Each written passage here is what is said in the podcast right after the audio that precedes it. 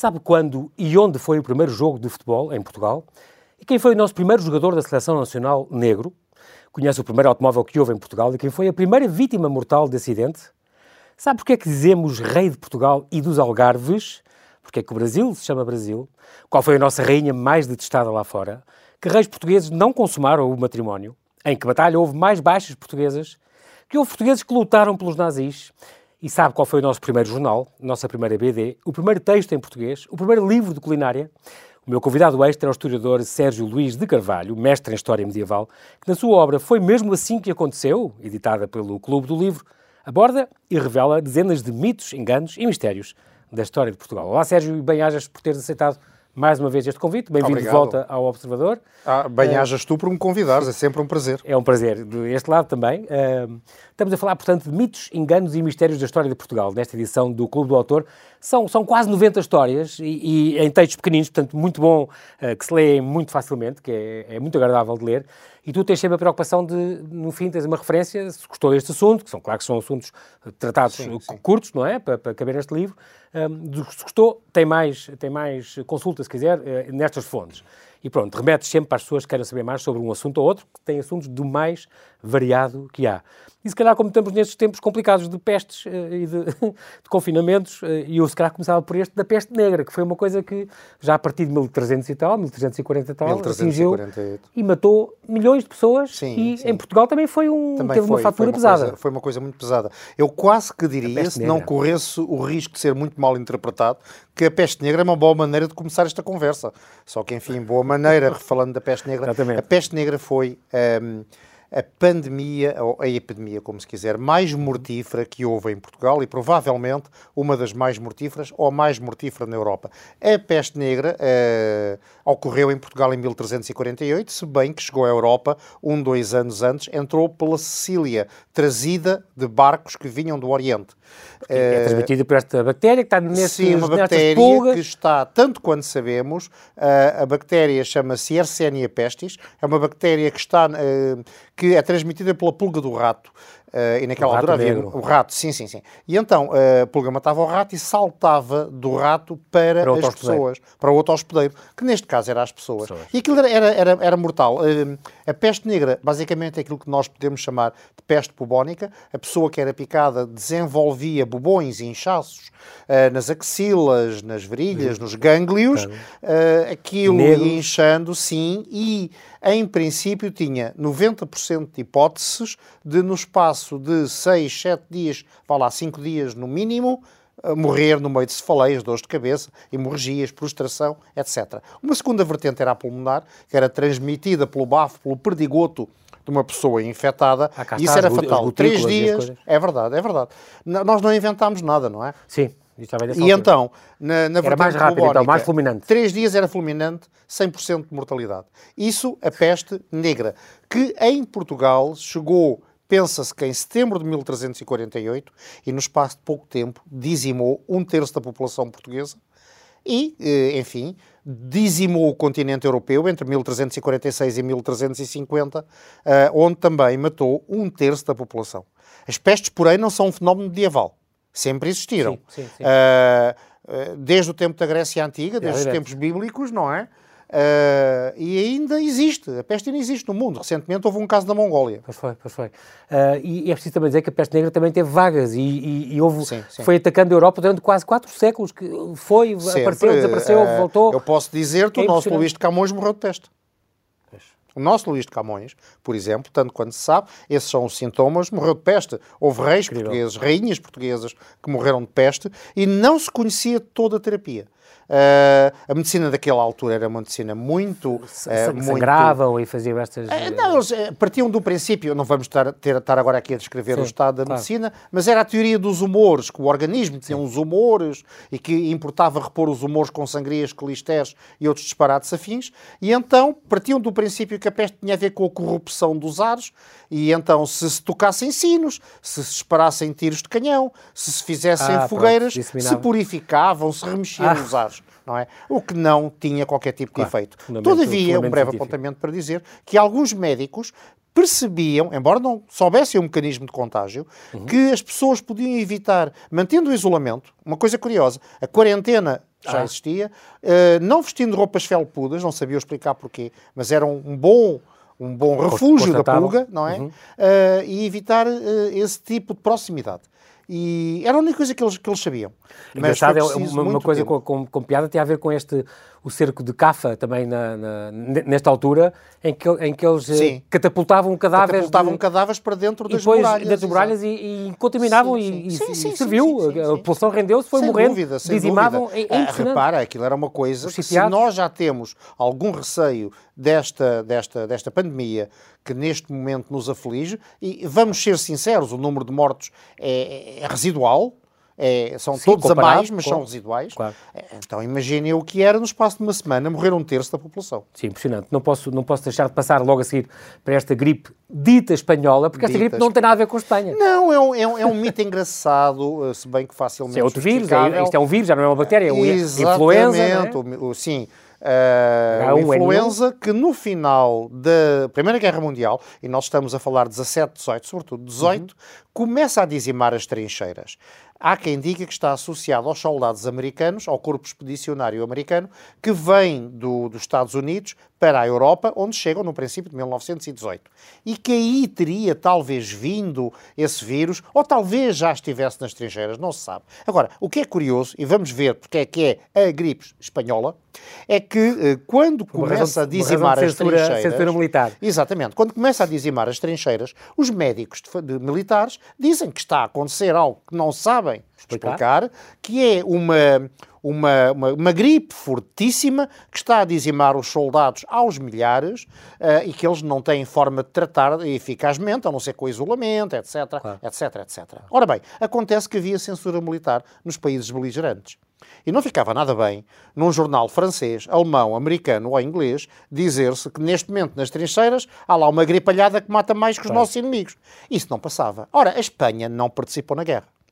E então, quando a gripe. Um bote expiatório. Quando um a gripe, bote. exatamente, quando a gripe chegou à Espanha, os jornais espanhóis noticiaram que em Bilbao houve X casos, em Barcelona havia estes, que em Badajoz ou em Placência ou em Vigo havia estes, e começam a dar informação. É disseminar essa ideia? É disseminar a ideia de que ali, ali havia uma Espanha. gripe. Não era ali que havia uma gripe, era em toda a parte. Claro. Só que eles noticiaram. E aí, ah, cá está, a gripe espanhola que nunca foi espanhola, ou pelo menos não foi só espanhola. Exato. É engraçado porque uh, em Portugal contam-se, há, há, vários números, 135 mil vítimas, é sim, um sim, número médio, uh, e cá está, falámos do Camões na, na peste. E aqui é Amadeu de Sousa Cardoso, Amadeu, por exemplo. Os pastorinhos de Fátima, por exemplo. Exatamente, exatamente, e, e, exatamente. E este é engraçado que era, era diferente, que, uh, poupou crianças e velhos, ao contrário desta agora, Sim. os idosos, Sim. aquela gente entre os 20 e os 40 anos é que foi a mais é a, a maior parte das baixas. haja uma explicação um bocadito empírica para isso, porque em momentos ou em contextos em que a medicina é, é hum, não vou dizer fraca, mas em 1918 não estaria muito disseminada pelo território, e em que as condições de salubridade e de higiene sanitárias não são famosas, uhum. em que há, como havia, eh, uma grande mortalidade infantil-juvenil, Uh, e uma esperança média de vida baixa. baixa. As pessoas que conseguem ultrapassar a barreira dos 50, 60 anos são exatamente aquelas que têm defesas muito fortes. Baixa. E é por isso que muitas vezes em claro, países com uma mortalidade alta e com uma esperança de média de vida baixa, encontramos muitos anciões. Claro. Ora, o que é que sucede? Sucede que em Portugal pode ter sido isso. Sim. Quem aguentou aquelas, desculpe o termo, aquelas porradas sanitárias dos 40, dos 50, dos 60, é epá, então é pessoal, aguentava tudo. Aguentava tudo, não é? Estavam vacinados contra é tudo, praticamente. Vamos agora falar do Reino de Portugal, o Reino de Portugal e dos Algarves. É curioso porque não é Portugal e o Algarve, o Algarve é, como se fosse uma coisa à parte. É, é curioso. Mas e porquê é, dos Algarves? Simão Paulo, é, é, curioso, porque nós sempre ouvimos isso. Sim. E provavelmente muita gente, eu não sei se cá estou a dizer um diz Usou-se até à República, desde o Dom Sancho. Até, até 1910. Pronto. Pronto. E então era o Reino de Portugal e dos Algarves. Aqui há duas coisas que são curiosas e não sei se os nossos ouvintes já pensaram nisso. Primeiro, porquê o Reino do Algarve? Segundo, pois. porque é o plural. Algarve, Exatamente. Exato. Bom, então vamos lá sintetizar. Portugal, como é, como é sabido, formou-se através da Reconquista e a última parcela do território a ser conquistada no século XIII com Afonso III foi o Algarve. Ora, o Algarve foi a última parcela de território sobre ocupação muçulmana. Uma ocupação, aliás, extremamente culta e civilizadora, ao Sim. contrário do que por vezes se pensa. E aquilo tinha as suas especificidades culturais, a sua toponímia própria, etc. E então, talvez num ato de uma certa vaidade de Os reis de Portugal decidiram intitular-se rei não de um reino, mas de dois. Uhum. O reino de Portugal, que era aquele constituído do Minho, não do Minho ao Algarve, mas do Minho ao sul do Alentejo, Exatamente. e depois o reino dos Algarves, que era, do Algarve, perdão, que era muito bonito, que era o antigo reino muçulmano. Sim. Ok, Portugal e do Algarve. Deve dizer-se que o Algarve nunca chegou a ser um reino independente. Tinha uma ou duas estruturas meramente de cortesia que correspondiam a um reino. Eu posso dar exemplos, mas agora, sim. olhem, leiam o livro porque eu agora não tenho tempo. Sim, sim. Agora, o plural. Quando, a partir de 1415, os portugueses começam a conquistar o norte da África, passaram também a designar aquele território do norte da África como uma espécie de segundo Algarve. Ah, portanto, havia o Algarve, do, do norte, Portugal, exatamente. do sul de Portugal e o Algarve do norte da África. Do norte, norte da África. Ah, até porque a jurisdição eclesiástica era a mesma e então passou a ser o reino de Portugal e dos Algarves. E isto subsistiu até 1910. Em 1910 acabou-se o reino. Portanto, passou pois. a ser a República Portuguesa. Exatamente, exatamente. Muito bem. Sérgio, nós temos que fazer aqui um intervalo muito breve e já voltamos. Até já.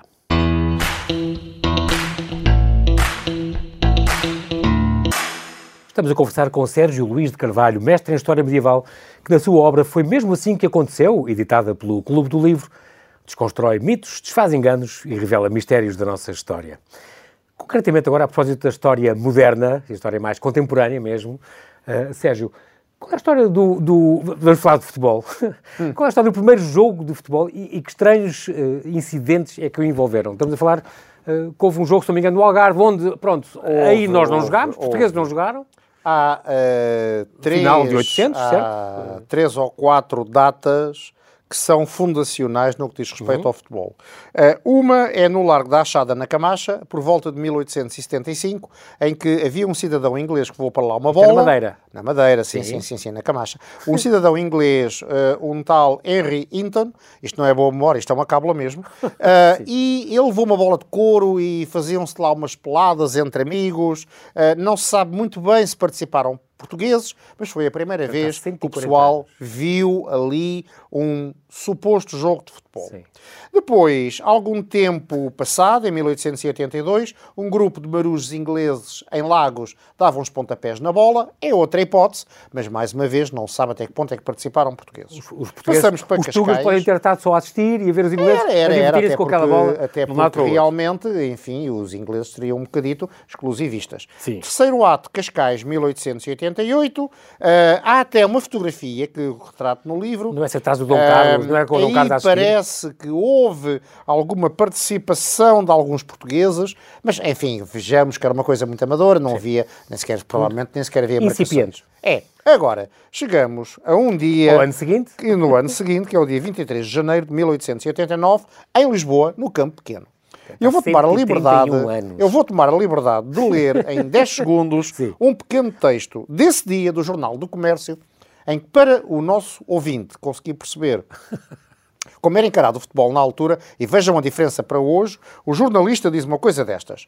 Uma, grande, uma quantidade enorme de pessoas foi hoje ao campo pequeno assistir ao desafio entre ingleses e portugueses ao futebol grande número de carruagens com elegantes senhoras. O resultado do jogo foi muito lisonjeiro para os nossos compatriotas que conseguiram ganhar a primeira partida. Não faltaram os trambolhões e os rebolões próprios do jogo, mostrando todos os fortes mancebos que nele tomaram parte, quão exímios são no manejo do pontapé. Eu acho, acho graça a isto o manejo do pontapé. Exato. Como disse uma elegante que por acaso ficou ao pé de nós. O que é engraçado nesta notícia é, primeiro, ele não sabe o resultado do jogo porque não ligou nenhuma. Segundo, não fala do árbitro, que realmente é, é inédito. É inédito. E terceiro, ele está mais preocupado em ver as elegantes que estão ao pé dele do que em falar do jogo. A prova disso é que ele, no final, o comentário que faz é que o pessoal foi-se todo embora dali para ir para o Jardim Zoológico para verem o fenómeno do momento, que era a senhora persa Mirra, que tinha longas barbas e o corpo todo coberto por um espesso manto de pele. E foi assim a primeira grande notícia sobre o futebol, o futebol em Portugal. Em Portugal. no campo pequeno, portanto. No campo pequeno. Inglaterra-Portugal.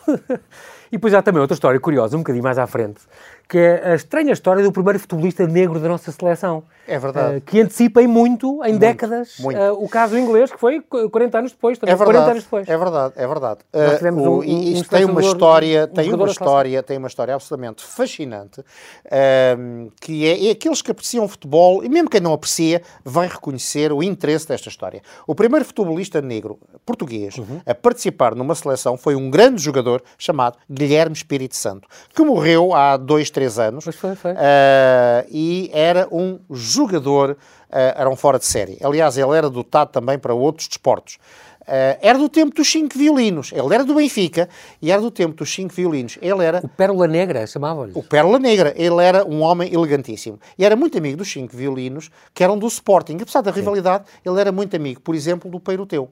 Aliás, os jogadores do Sporting e os adeptos do Sporting, quando se benziam, diziam em nome do Pai e do Filho e do Peiroteu que o Espírito Santo é do Benfica. Ora, é este Espírito Santo, este Guilherme Espírito Santo, que a 28 de novembro de 1937, em Vigo, Uh, participa pela seleção portuguesa num jogo contra a seleção espanhola. Ele tinha 18, Agora, anos, 18 anos, atenção. Ele era muito novo. Agora, este jogo nunca foi reconhecido pela FIFA.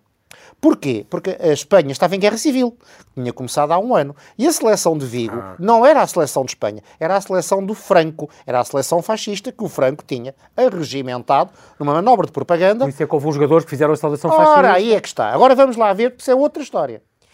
Quando se alinham os jogadores, e há fotografias disso, todos na seleção espanhola fazem saudação nazi. Pronto. Todos os portugueses fazem uh, saudação nazi menos três. Um que não levanta o braço e dois que, escândalo de escândalos, põem o punho cerrado. O punho. Dois jogadores do Bolonenses. Foram presos para aí, não? É? Foram presos pela PID e interrogados pela PRIS quando vieram. E o próprio treinador português... Exatamente. Atenta, vai, atenta. nem mais nem menos, estou aqui a ver se me lembro do nome deles. Uh, o nome o do treinador. Uh, ah, o treinador, não sei. Cândido de Oliveira. Sim. Vai para o Tarrafal. Olha. E agora, a pergunta é esta: até o Espírito Santo, no meio daquela gentalha toda, faz a saudação nazi? Não porque por acaso entrou ao intervalo. Mas ah. por acaso, isto numa altura em que não havia substituições, mas o jogo era particular. Sim, sim. Tão particular que nem é reconhecido. reconhecido. Agora, há uma outra história fabulosa com o Espírito Santo, que ocorre meia dúzia de anos depois. Portanto, 37 passou, Franco ganha a guerra, ele continua a jogar pelo Benfica, e por volta de 1940 e tal, eu creio que 44, 45, não posso precisar agora uhum. aqui, o nosso amigo Guilherme Espírito Santo vai com a seleção, vai, perdão, vai com a equipa do Benfica fazer um jogo ao Funchal. E agora vem uma história que é assim. Chegam ao hotel, a equipa do Benfica chega ao hotel, ele era o único negro, e quando chegam ao hotel e estão a receber as chaves dos quartos, o diretor do hotel aponta para o Espírito Santo e diz: O preto dorme no anexo. Não lhe deram, um, não lhe deram uma chave com um quarto. E todos os jogadores do Benfica puseram a chave em cima do balcão e foram todos dormir com o Espírito Santo, digamos assim, foram todos para o Nexo. E no dia seguinte ah, foram jogar então com o Marítimo do Funchal. Que eu acho que é uma história fabulosa. É incrível. É uma história fabulosa. Bonito. E mantém alguma atualidade, como sempre, não é? Exatamente. Este exatamente. Espírito Santo, peço desculpa por isto. Morreu em 2012, está aqui. Morreu em 2012 e quando morreu era é, o mais antigo jogador profissional de futebol em todo o mundo ainda vivo. Morreu incrível. muito velhinho. Incrível. Um, vamos passar para os carros. Qual foi a história do primeiro carro uh, português? E, e, que vem agarrada à, à, história da primeira vítima. Logo o primeiro carro também fez a primeira é, vítima exato, mortal. Exato, a história do primeiro carro, a história da primeira vítima. Bem, isso é uma coisa é kafkiana, a história do primeiro carro. Pertenceu, chegou a Portugal no dia 15 de outubro de 1895 e veio de França. Era um panhar levasseur muito. Uh, hoje, enfim, já não se fazem carros daqueles, não é? Agora é que é caso para dizer. E chegou a Lisboa encomendado atingia, pelo Conde de Avilés. Atingia a velocidade de 15 km por hora, atenção, não Uma brinques. loucura, uma loucura. Travão às duas rodas, Break, o que ajuda a, vapor, a explicar... A vapor. a vapor, o que ajuda a explicar o acidente. Mas já lá vamos. Jorge Bom, Avilés, o senhor Jorge de Avilés, Conde de Avilés, que morava em Santiago de Cacém, e aqui temos uma coisa engraçada, de facto uma coisa inédita, uma coisa histórica, que não foi nem para Lisboa nem para o Porto, foi para Santiago de Cacém. Mas o bicho chegou dentro de um caixotão à alfândega de Lisboa. Primeiro problema, desalfandegar aquilo. Pois. Bom, nunca tinham visto uma ninguém coisa daquelas, ninguém sabia claro. o que era, e então a preocupação das autoridades, imagina, João Paulo, que taxa é que vamos pôr àquele, àquele bicho? Obviamente, à boa maneira burocrática, foi a taxa mais alta que havia no mercado. Pronto, lá, deve ser o lá conseguiu. Deve ser do melhor a seguir, tiveram que montar a viatura. Ah, como tu imaginas, naquela altura não havia propriamente uh, lojas de automóveis, sim, não havia oficinas, oficinas de todo lado, sim. Não havia, ah, também não havia estradas, cartas de condução, rotundas, semáforos, etc. E o conde Jorge da Vilés teve muita dificuldade, mas conseguiu que um ferrador montasse aquilo. Demorou algum tempo, mas lá conseguiu. Terceiro problema, pôr aquilo a funcionar. Aquilo era de manivela. Pois. Arranjar alguém para dar a manivela daquele bicho. Toda a gente tinha medo. Finalmente arranjaram um mocito que, uh, uh, uh, por uns trocados, Sim. deu à manivela sem correr o risco de perder a alma. Sim. E assim, à louca velocidade de 15 km por hora, lá foi o Conde Jorge da Vilés para Santiago de Cacém, até que chegamos ao terrível dia de Palmela, dois, três dias depois, onde se dá a primeira vítima mortal. Numa descida em Palmela? Numa descida em Palmela, onde o carro seguia à estonteante velocidade de 15 km por hora, travão às duas rodas, no fundo da ladeira, no é fundo da descida, parado? lá estava parado o coitado da primeira vítima, um burro. Um burro. Se calhar é daí que veio o nome. Pois eu não sei, eu acho que o burro, coitado, ficou tão, tão espantado como o condutor. O que é certo é que o burro é que parou o carro. O que é certo é que os dentes do burro ficaram cravados na cremalheira do automóvel, que ele teve de indemnizar o dono uh, numa quantia mil reis, pois foi, substancialmente que é muito mais do que o preço do burro ao valor comercial do dito bicho. Agora, se fizerem as contas, eu tenho a sensação que entre impostos alfandegários, uh, dinheiro para o ferreiro e para o miúdo dar a manivela, mais a indenização do burro, o carro chegou a Santiago do Cacém bastante caro. Onde é que está esse carro? Esse carro ainda existe. ainda existe. Esse carro ainda existe. Sim. Esse carro uh, está Era, atualmente... Está no Caramulo, mas se calhar não. Uh, está, pertence ao Automóvel Clube de Portugal, ah. que é hoje o seu proprietário, e eu penso, agora não tenho aqui presente, que ele estará no Museu do Caramulo. Mas Uh, se, se, for à net e fizer uma pesquisa, Sim, encontra uh, aí encontra-se muito facilmente. Ele é visitável. Aliás, há muitas fotografias dele. Uh, depois do carro ter estado muito tempo abandonado. Porque o Conde ah. morreu pouco tempo depois. Aliás, também só andava com ele em Santiago do Cacém, para grande espanto dos santiaguenses. ele morreu sem herdeiros. O carro ficou muito tempo ao ah. abandono e foi então recuperado, felizmente, Bem. pelo Automóvel Clube de Portugal. Devia haver uma estátua ao burro de Palmela.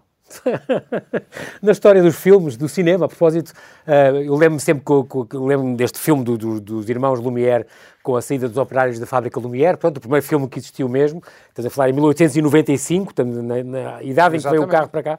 Uh, e cá, cá, em Portugal foi um bocadinho depois, ou foi muito nesse ano também? Depois, foi muito pouco depois. Com cá, com o cá em Portugal, o primeiro filme português, atenção, João o Paulo. O tema é igual. O primeiro filme português feito por um português. Pois, exato. Primeiro, ou se quisermos, o primeiro filme em Portugal feito por um português. Antes tinha sim. havido uma experiência em Lisboa, mas o realizador não era português. Estrangeiro, exatamente. Sim, sim, sim. sim. Este foi uh, o, este um foi, foi, foi, foi, por um senhor do Porto, uma, uma grande figura, hoje pouco conhecida. Era um florista, mas era um apaixonado. Florista, é era um homem, sim, tinha uma loja de flores. Mas era um homem, era um, apaixonado pela tecnologia, era um republicano convicto, um senhor chamado Aurélio da Paz dos Reis, um republicano convicto, chamar-se Paz dos Reis é curioso. Mas ele ficou fascinado, aliás, pelo, por aquele mecanismo dos irmãos Lumière, que tentou comprar e que, com grande dificuldade, arranjou uma maquinaria parecida. E então, no dia 12 de novembro de 1896, no Porto, ele Filmou, então, uh, E o Jornal de Notícias noticia isto. Ele conseguiu passar pequeninos filmes feitos por ele. O primeiro dos quais, e então podemos dizer sim que esse é o primeiro, primeiro com, filminho, com, com, é uma coisa de um minuto. Um não chega ao minuto. A preto e branco, é, mudo, claro. Preto e branco, mudo, plano fixo, sem, sem travelling, sem zoom, sem nada disso. E o tema? a, a, saída dos operários da fábrica Confiança, é que era uma incrível. camisaria do Porto. E então as, as, similitudes com aquele famoso filme dos Irmãos Lumière, Lumière que são incrível. os operários a sair da fábrica de Lyon, é enorme. É os operários estão a sair, aquilo está no passeio de fronte, quer no caso de Lyon, quer no caso do Porto, o pessoal sai e dispersa, passam umas carroças, a única diferença é que, enquanto que uh, no filme francês há um cão lá pelo meio, uh, no filme do Porto passa um carro de bois. Vamos agora falar outro, outro assunto. Há muitos, e nós não temos muito tempo, temos eh, oito minutos. Um, outra coisa curiosa que, que, o teu livro também ensina é esta questão, por acaso era uma ideia que eu tinha, que os nomes de famílias que são uh, Pereira, novos. Carvalho, Oliveira, Nogueira, são, eram sempre de origem judia.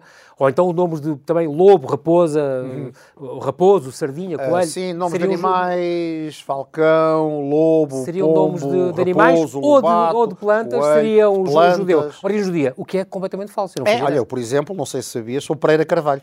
Curiosamente, estás a ver? Uh, não, Sérgio não, mas, mas, tu repara, a ideia de que, que após a conversão forçada no final do século novos. no final do século XV, os, os, chamados cristãos novos, que foram forçados a converter-se, uh, tiveram que aportuguesar os seus nomes e deixaram de ter os seus nomes judaicos Navarro, Até Galite, Cohen, Cohen, etc. O Toledano. E que, exatamente. E que, portanto, tiveram que aportuguesar os nomes para passar despercebidos Pois. Então iam todos escolher o mesmo tipo de nome. Claro que não. Quer pois. dizer, se iam todos escolher árvores e bichos, o, o, vizinho do lado dizia, olha, aquele chama-se Nogueira, olha, aquele chama-se Sardinha. É... Certeza que é um judeu encapotado. É um judeu encapotado. Claro. Não, não, não, de todo. Posso dizer-te, por exemplo, que no meu caso, quer Pereira, quer Carvalho, são apelidos que, que provêm de topónimos, isto é, nomes de terras. terras. Aliás, basta ver, Dom Nuno Álvares Pereira, o grande condestável de Alves Barrota, em 1385, não era judeu, e era Pereira.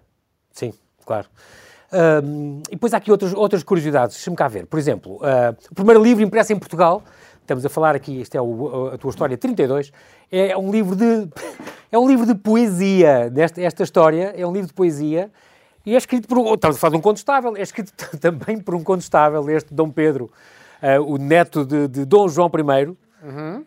E que é... Um homem cultíssimo, aliás. É, é, e é, meio, é meio, meio galego, meio, meio... Sim, mas sabes que na altura havia muito aquela tradição galaico-portuguesa, não é? Exato. É. Uh, e... Marco Neves que é a mesma língua, sim, sim. a origem portuguesa é o galego, sim, não, sim, não, sim, não, sem dúvida. Basta irmos à Galiza ou então vermos a TV Galiza na, Portanto, na televisão. Impresso, exato. É verdade. O primeiro parece uh, ser... E sabes que o dialbar, é, é o dialbar da tipografia em Portugal é curioso, deve muito aos judeus, deve muito aos hebreus. Em Leiria, no Algarve, em Lisboa, as primeiras grandes tipografias foram feitas por judeus.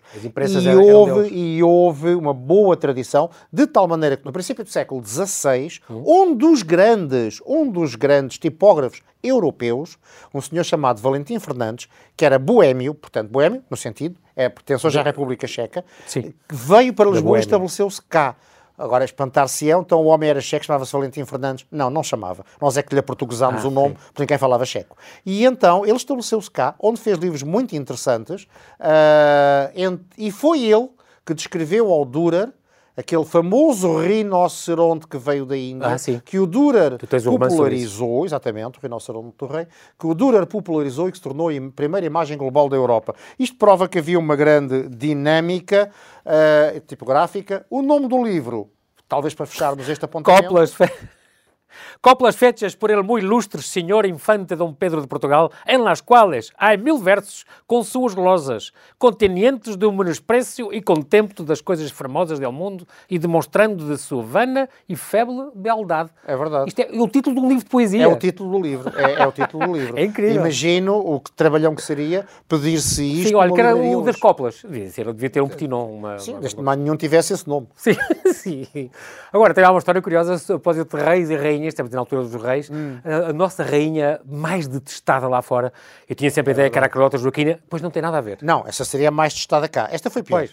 A Carlota Joaquina, coitada, E nem falamos da Dona é Messia, da Dona sim, sim, nem sim. da Dona Leonor Uma personagem muito polémica.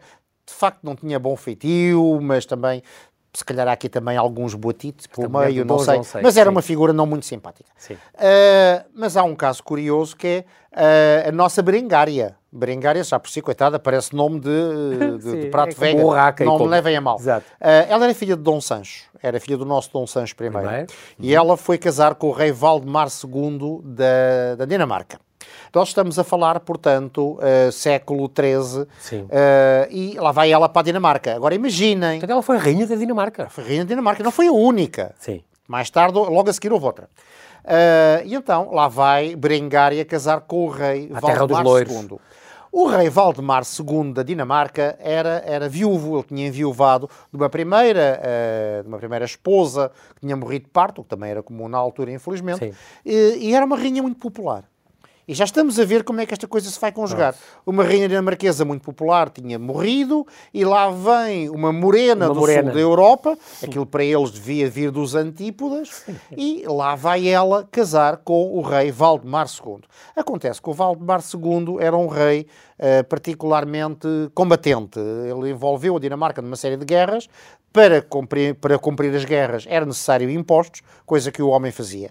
E como tantas vezes acontece, a culpa não era de quem fazia os impostos, mas dos maus conselheiros. É aquela velha história, ah, se o rei soubesse. Claro que o rei sabia, ele que os lançava. Sim. Então procurou-se um bote expiatório. E quem era o bote expiatório? A rainha. É. Que era uma rainha morena, era uma rainha que não tinha a personalidade destes vikings da Dinamarca, e então a rainha foi bastante testada. Aliás, há uma saga, isto é muito curiosa, uma famosa saga nórdica, neste caso dinamarquesa, um longo poema chamado, e vejam bem o título do poema, Maldita sejas tu, Rainha Berengária, no qual ela é acusada de ser a instigadora dos impostos para alimentar a sua vaidade.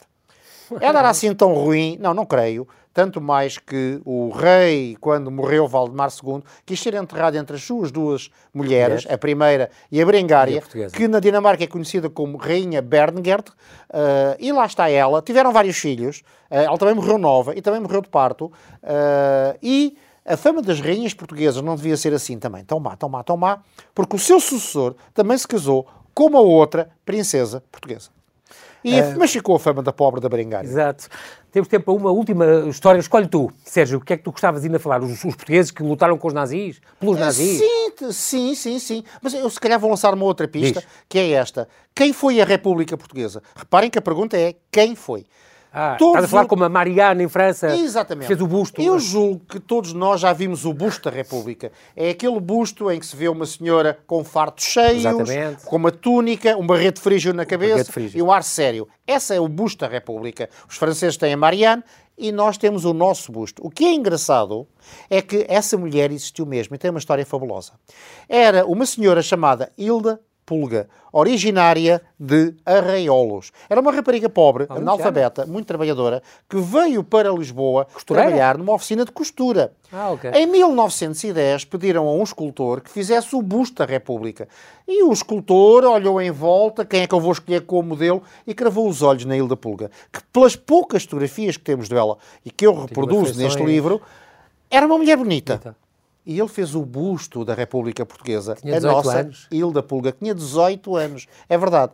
Ela nunca casou, ela morreu muito velhinha, mas agora há aqui uma coisa que nos distingue dos franceses. É que os franceses já tiveram muitos bustos da República. A Mireille Mathieu, Catherine Deneuve, etc, okay. etc. Nós temos a verdadeira, a genuína Hilda Pulga, que te diga uma coisa, foi sempre a mesma e metia todas essas francesas no chinelo. e pronto, é assim mesmo. Sérgio, o tempo, já sabes, em conversa, claro. quando a conversa é assim, sim, eh, voa e o tempo voa e sabe muito bem estar aqui nesta amena cavaqueira, mas não temos tempo para mais. Quero agradecer-te eh, mais uma vez pela tua disponibilidade. Eu é que agradeço, é sempre um prazer. E é sempre um prazer e, este, e fica aqui esta dica do Clube, de Leite, do, do Clube do Autor. Clube do Autor. Foi mesmo assim que aconteceu. Mitos, enganos e mistérios da história de Portugal por Sérgio Luís de Carvalho. Fica aqui também esta, esta indicação para conseguirem ler e entreter-se nesta altura em enquanto ainda estamos confinados, as vacinas vão começar, mas enquanto estamos confinados é sempre uma boa sugestão. Então, bem-ajas. Obrigado. Sérgio, boas festas. Até à próxima. Obrigado, igualmente. Muito obrigado.